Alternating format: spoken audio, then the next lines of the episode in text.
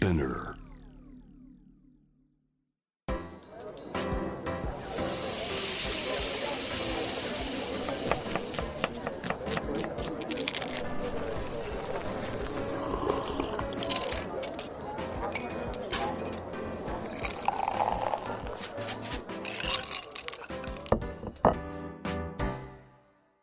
アジナ副音声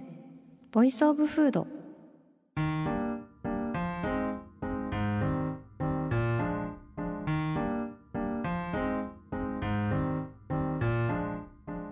平野紗季子のポッドキャスト味な副音声 Voice of Food 第71回目始まりました。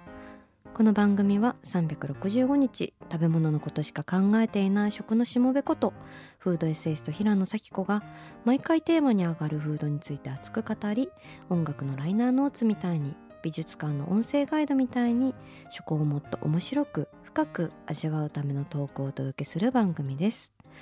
今回はですねあの最近食べたものの話をしようかなと思ってます。私人に会うとよく最近食べて特に美味しかったものって何ですかって聞かれるんですけどなんかすぐ答えられないんですよね。なんか日々食べ物への感動がたくさん、まあ、ありすぎてというかこれだっていうのがパッと出てこなくてモニャモニャしてしまいがちというか、まあ、こういう雑談の会話でこうパッパパッパ切り返せる人ってすごいなっていつも思ってるんですけど、まあ、正直向こうも本気で聞いてるわけじゃないじゃないですか。なんか話のこうなんか入り口としてこう軽やかに答えてほしい質問だと思うんですけどうんどこが一番かなみたいな感じでもう謎の頂上決戦みたいなのが脳内で行われちゃっていやどっちもすごかったなみたいないやわかんないなみたいになってしまってこう無言みたいな 感じなんですけど。なので今日はですねあの赤裸々にというか 私がこの1週間くらいで食べて美味しかったものの話をねちょっと雑談会って感じなんですけどこう自分の食日記を紐解きながら語ってみようかなと思ってます。はいあのちょうどね「ポップアップのあの伊勢丹でノーレーズンサンドイッチというあの私のやってるブランドが、あのースペシャル売店っていうのをやってたんですけれどもそれが終わりがけで、まあ、ちょうど夏から秋に移行していくところっていう感じであのバタバタとしてたところからちょっと息抜きみたいな時間もあったりっていう感じの1週間だったわけなんですけど1週間前の今日はねちょうど伊勢丹でまだ「ポップアップをしていた時期ですね。あの本当に1週間ほど出店して私お店に立ってたんですがあのたくさんの方がね「味な副音声聞いてます」って声かけてくれてめっちゃ嬉しかったです。ありがとうございます。って先週も言ったんですけどあの改めて本当に皆さんありがとうございました。でなぜか私は初日にブーツを履いてしまいあのブーツ履いて1日経ってるとさもうとんでもなくこの前太ももの筋肉が崩壊するんですね。もう次の日から歩くだけでも特に階段の下りが本当に痛すぎてマジでカニになってました。もうカニ接客でした。本当失礼しました。でまあそんな素人的ムーブをしつつなんですけど、まあ、伊勢丹って言ったらやっぱりもう食の楽園ですよ。和洋中エスニックスイーツ酒パン野菜肉全部あるっていうね。もう本当に楽園なんですが特にこう閉店間際の夕方になってくるとその祭りだっていうエネルギーがこう最高潮に達してしかも18時頃に毎回かかる BGM があるんですけどそれがもうなんかビクトリーみたいな感じの雰囲気でもう今の私は何でも買えるみたいななんか無双状態の気分になってくる曲があってそれが大好きなんですけどで私今回ね1週間いたんでその曲がかかった瞬間にちゃんとシャザムをして曲名が分かりました。あのフィフスダイメンションっていうなんか昔のバンドのアップアップアンドアウェイっていう曲です。もしかしたらラジオ版で流してもらえるかもしれないけど分かんないですけどそうまあねそういう曲がねかかってる時にもう私テンション上がりすぎてでもう地下に伊勢丹の地下にいたりするともう選択肢ありすぎて逆に何も分かりませんたみたいな感じになっちゃうこともあるんですけど、まあ、伊勢丹ではねなんだかんだ結局同じところばかりをリピートしてしまうというあの食の冒険者失格なところがあるんですけど私が特にリピートしているっていうのがあの風冷花という中国料理のお惣菜屋さんです。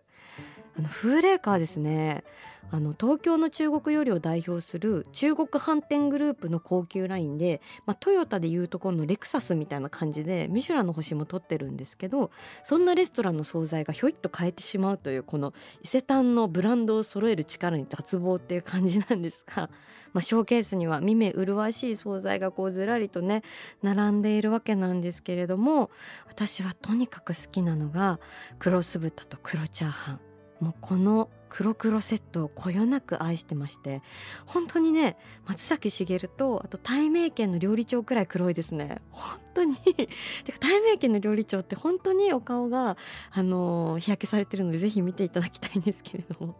でもこの黒酢豚がねとにかく美味しいですね。あの豚以外入ってないんですよ。多様性ゼロというか モノトーン一色というかあのスパイスの効いた豚がですね結構分厚めの衣でこうガリッと揚げられていてでそこに輝ける大量の黒酢あんが絡まっているという本当になんかまるで宝石のガーネットを炒めたのかなみたいなこう鈍く眩しく輝く酢豚なんですよね。いやーこれね家で食べる時のね注意書きもめちゃくちゃあの事細かに書いていて そういうのが名店のあのー、なんだろうプライドというかあの最後まで気を引き締めてその味を届けたいという思いもあの伝わってくるんですけれどもその本当に美味しい酢豚をですねあの黒チャーハンと一緒に食べるのがその黒チャーハンもまたね中国のたまり醤油を使っていてあのとっても黒くてとってもあの奥行きが味にあって本当に美味しいんですけれどもももうあまりに私はこのセットが好きすぎて伊勢丹の会期中に3回食べました。はい。ちょっと中毒ですね。はい。あと伊勢丹でよく行ってしまうのはキッチンステージっていう地下のレストランで、まあ、そこはカウンターでサクッと食べれるレストランっていう感じなんですけどあの何が素敵かっていうとこう名だたる有名シェフのお料理が週替わりとかで食べられるんですよ。でちょうど私が行った時はアロマフレスカっていうあのもはやレジェンド的な存在のイタリアンのシェフがいるんですけれどもその方のプロデュースででご本人はいないんですよね。いつもそこはもう百戦錬磨の再現力を持った料理人の方々がいてその人たちが作ってくれるんですけど本当にあのその日も美味しいパスタがこうずらりとメニューに並んでいて、まあ、私45分間くらいしか休憩の時間がなかったんですけどそこであの思わずキッチンステージに突撃してしまいまして焼きなすのパスタっていうのを食べたんですけどまあめちゃくちゃ舌をやけどしました、うん、もうなんかとんでもない筋肉痛とか舌のやけどとか もっと冷静になれんのかっていうふうに思うんですけどね、はい、常に満身創痍で生きております。でそんなにね舌をやけどしていたとしてもあの優しさで全てを包み込んでくれるのがあのバナナオムレットさんですね。こちらはですね日本橋千引屋総本店のバナナオムレットさんなんですけれどももう本当にスポンジとホイップクリームとバナナそれだけ本当にシンプルだけど究極の最強の3ピースっていう感じのね素晴らしいハーモニーかき鳴らしてくださるんですけどねもういつもあの買うとその瞬間に食べたいんですよもう待ってられなくていても立ってもいられなくてだいたい新宿三丁目駅のホームのベンチで頬張ってるので私が新宿三丁目駅でバナナオムレットを大口開けて頬張ってたら見て見ぬふりをしてやってほしいなというふうに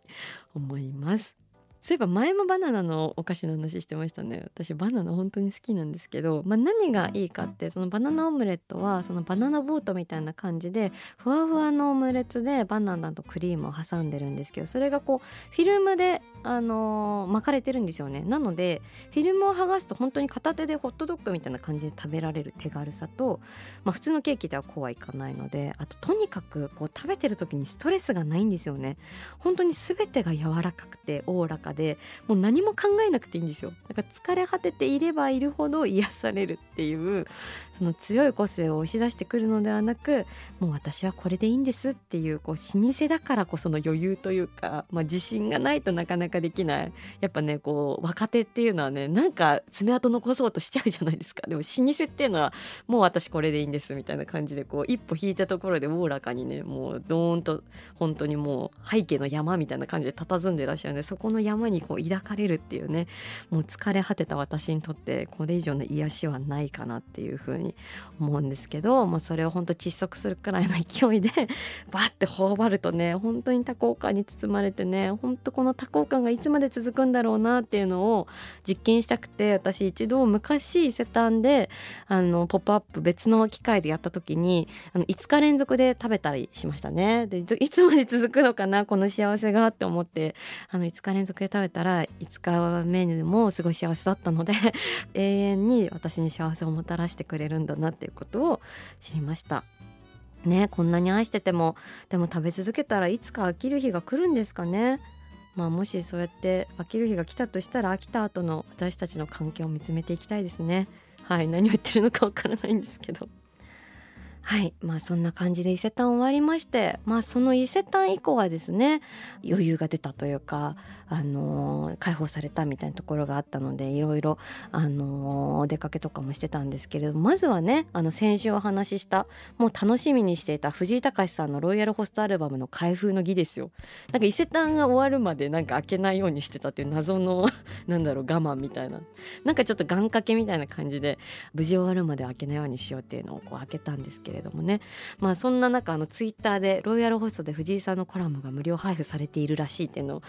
聞きつけてもう即お店行きますよね。であのロイヤルホストの朝食食べに行きました。あのロイヤルホストにはブランチセットっていうアボカドサラダとオニオングラタンスープとパンケーキがセットになったどこの5つ星ホテルかなっていう感じのブランチセットがあってその組み合わせが私大好きなんですけどそれを頼みつつ藤井さんのリーフレットを読んででねロイヤルホストのパンケーキこれがねまた名物メニューであるんですけれども3枚セットで1枚ずつこうホイップバターを練り込んでねシロップをかかけていただくんですけどいつも思うんですけど2枚でいいんだよねあれ あの途中からなんかねちょっと自分をなんか梱包してる感じっていうかなんか引っ越しかなみたいな感じで なんかこうむぎゅむぎゅ生地が喉に詰まっていく感じがあって、まあ、あの3枚はあのすごい可愛いんですけどあの質感のパンケーキだったら2枚がちょうどいいかなっていうのは正直ちょっと常日頃思ってるところではありますね。ちなみに私パンケーキだったら表参道のアポックっていうあのパンケーキ屋さんがあるんですけれどもそこのバターミルクパンケーキがもう最強に好きですね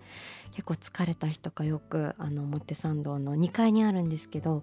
あのそこの階段を上ってドアを開けてあの本当に美味しいパンケーキを食べながら癒されたりしています。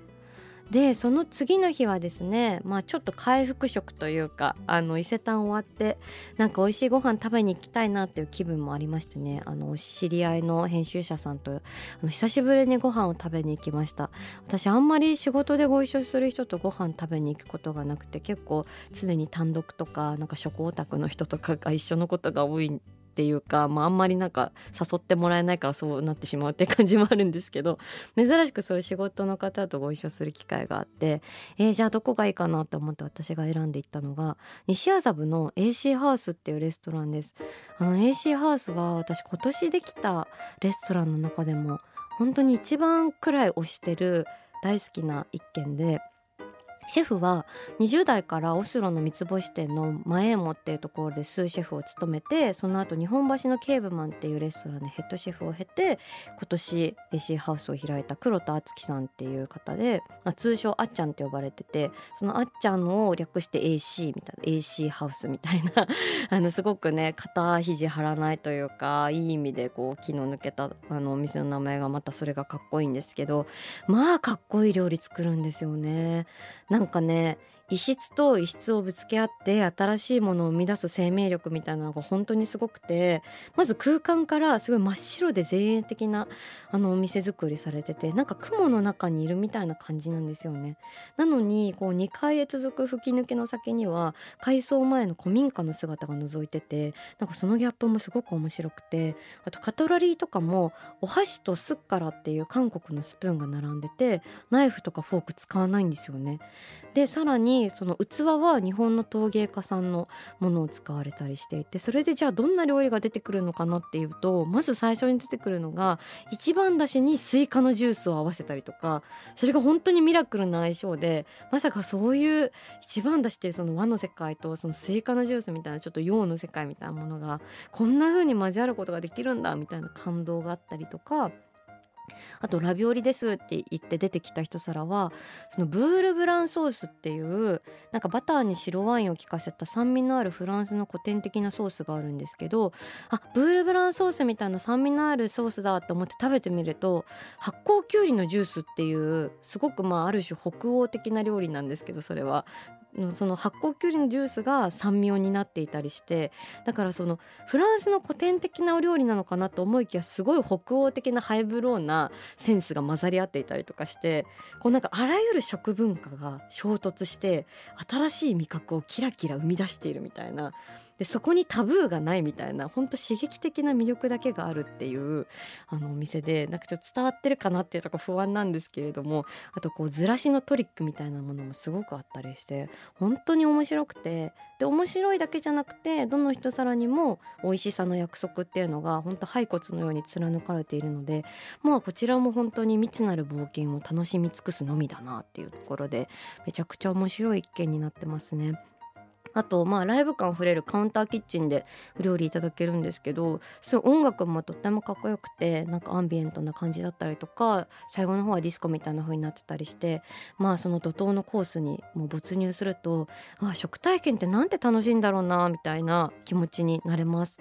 なんか美味しいはあるけど楽しいっていうのがさ最後持ち帰れる店って私すごく好きなんですけどそういうなんだろうな食体験の美味しさとあと楽しさみたいなものを全力で味わえる本当に素敵な一軒なので是非皆さんにも行ってほしいなって思っております。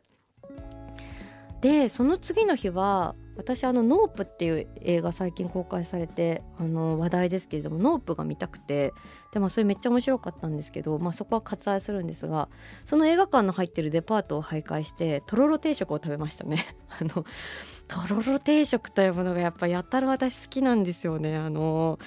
この味な副温泉の初回でもあの根岸というレジェンダリーレストランをご紹介したんですけどあれもねやっぱりとろろっていうところが全てのあの定食のパーツをつないでいるというかなり重要人物役回りを果たしているというところで私とろろ定食が本当に好きで都立大学駅っていう駅の近くにも大黒屋さんっていうとろろ定食がすごく人気のお店があるんですけどそこもねなんか気づくといちゃうんですよね。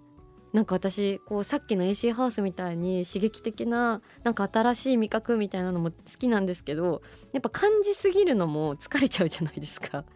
なんか刺激刺激刺激だと疲れちゃうので何も感じないというか何も感じなくても幸せになれるみたいなもの大好きでいやとろろ定食っていうのはかなり私の好きな食べ物のあの上位にランクインするかなっていう感じですね。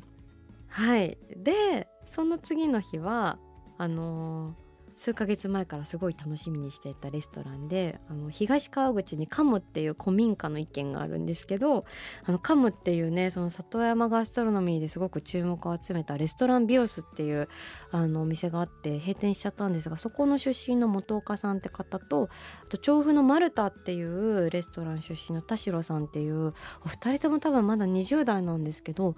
そのお二人がやってるレストランでなんか古民家の前に畑もあって私すごくそのローカルガストロノミーが好きだって話前もしたと思うんですけどそういうあのいわゆる地方とかに行かないと出会えないようなものが、まあ、東京から1時間半くらいですかね東川口っていうと。あのそこで出会えるっていう感じでその畑で採れた野菜とかハーブをたっぷり使ったあのフレンチがいただけてでそこのねシェフの役ね栗の天然酵母の自家製カンパーニュっていうのがめちゃくちゃ美味しくて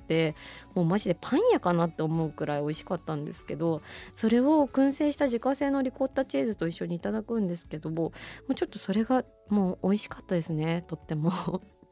それが本当に美味しくてそこにあの金柑の濃ゆいジュースをペアリングするんですけど、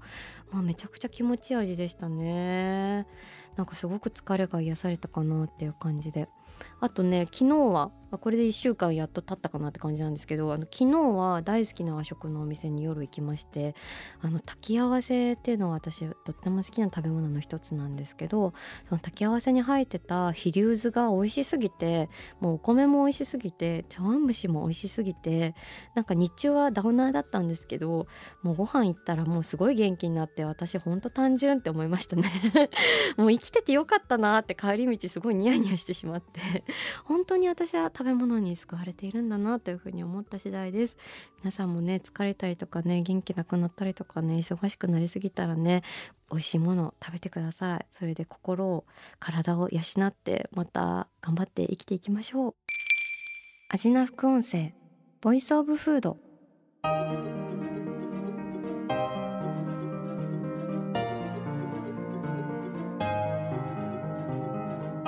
はいというわけで今回はあのこの1週間くらいで私が食べたものをダラダラ話すという 回でしたが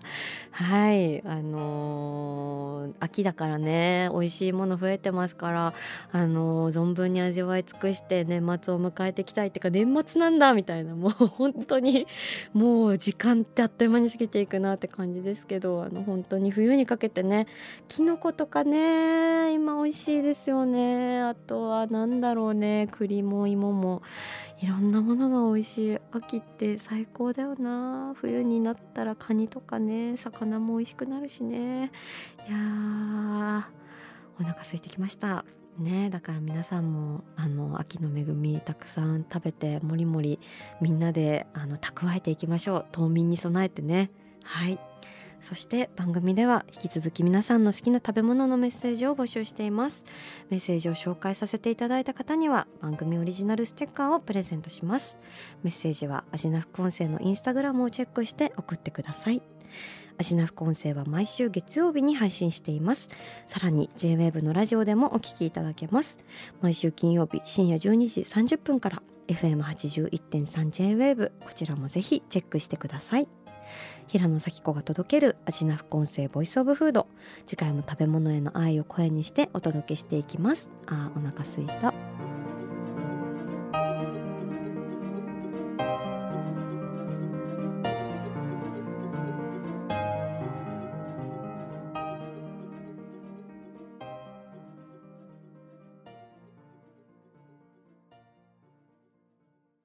ここで SPINEAR からのお知らせです。 SPINEAR では企業やブランドの魅力やストーリーをポッドキャストとして制作配信するお手伝いをしております。ポッドキャストを通してお客様とのタッチポイントの創出とエンゲージメントを向上させてみませんか？お問い合わせは概要欄の URL かスピナー .com のスピナーブランデッドポッドキャストからお願いします。